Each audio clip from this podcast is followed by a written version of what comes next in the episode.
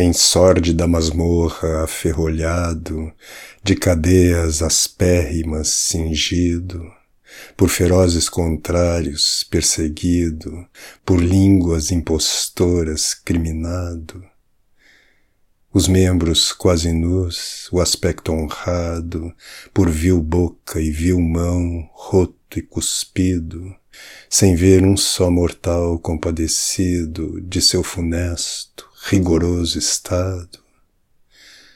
O penetrante bárbaro instrumento de atroz, violenta, inevitável morte, olhando já na mão do algoz cruento, Ainda assim não mal diz a iníqua sorte.